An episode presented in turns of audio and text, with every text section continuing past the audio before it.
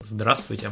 Итак, э, сегодня снова суббота, и вы слушаете или читаете наши тренды порядка и хаоса, эпизод 12. Вот главные истории недели. Во-первых, в России продолжается начатая месяц назад кампания по принуждению к вакцинации от ковида. С 15 июля работодателям приказано увольнять работников ряда сфер, не привившихся хотя бы одним компонентом вакцины, или отстранять их от работы без сохранения зарплаты. Э, Роструд и карманные профсоюзы, наследники советского ВЦСПС, полностью поддержали столь вопиющее нарушение нарушения трудовых прав, а защищать работников пытаются лишь немногочисленные независимые профсоюзы. По факту, принуждение к вакцинации касается всех сфер занятости, а не только указанных в постановлении, хотя часто это зависит и от конкретных руководителей предприятий. По негласному распоряжению сверху большинство врачей, даже в частных клиниках, перестали давать медотводы от прививок. СМИ и соцсети пестрят сообщениями о массовых увольнениях из-за принуждения к вакцинации.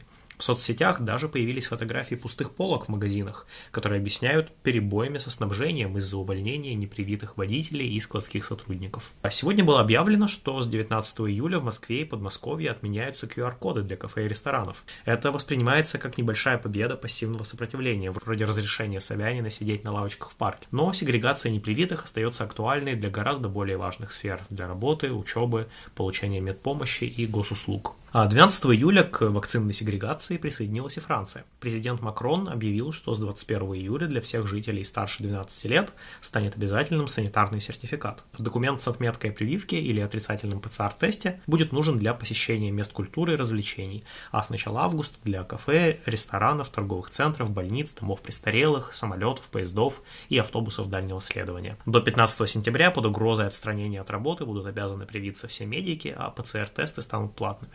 Заявление Макрона вызвало восторг у пресс-секретаря Путина Пескова, который назвал ужесточение карантинных мер в отношении непривитых безальтернативным способом борьбы с пандемией. У французов, однако, это вызвало совершенно иную реакцию. 14 э, июля, в день взятия Бастилии, десятки тысяч людей в разных городах вышли на радикальные акции протеста. Активное участие в демонстрациях приняли желтые жилеты и анархисты. В России из-за подавления политической жизни протесты против принудительной вакцинации были не столь многочисленными и радикальными. Однако и у нас противники сегрегации решительно настроены использовать все имеющиеся возможности, встречи с депутатами, подачу жалоб и обращений, судебные иски и так далее. В целом, люди во всем мире все меньше верят в то, что массовое и вопиющее нарушение элементарных прав выражает заботу правительства об их здоровье и призвано побороть эпидемию. Репрессивные действия властей только усугубляют кризисные явления во всех областях жизни и усиливают градус ненависти и протеста. Во-вторых, 11 июля на Кубе начались массовые стихийные выступления и протесты.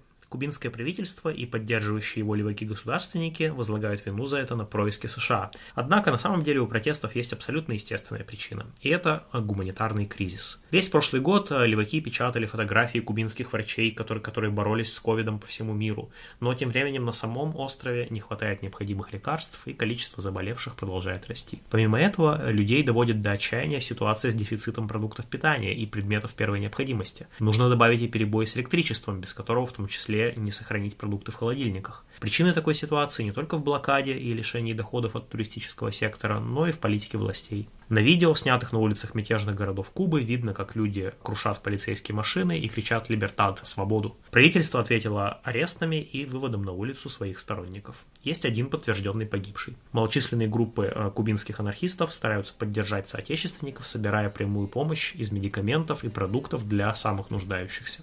Ну вот и все на сегодня. Напоминаем, что в трендах порядка и хаоса участники медиагруппы «Автономное действие» дают анархистские и либертарно-коммунистические оценки текущим событиям. Слушайте нас на YouTube и на SoundCloud, заходите на наш сайт autonom.org. Пока!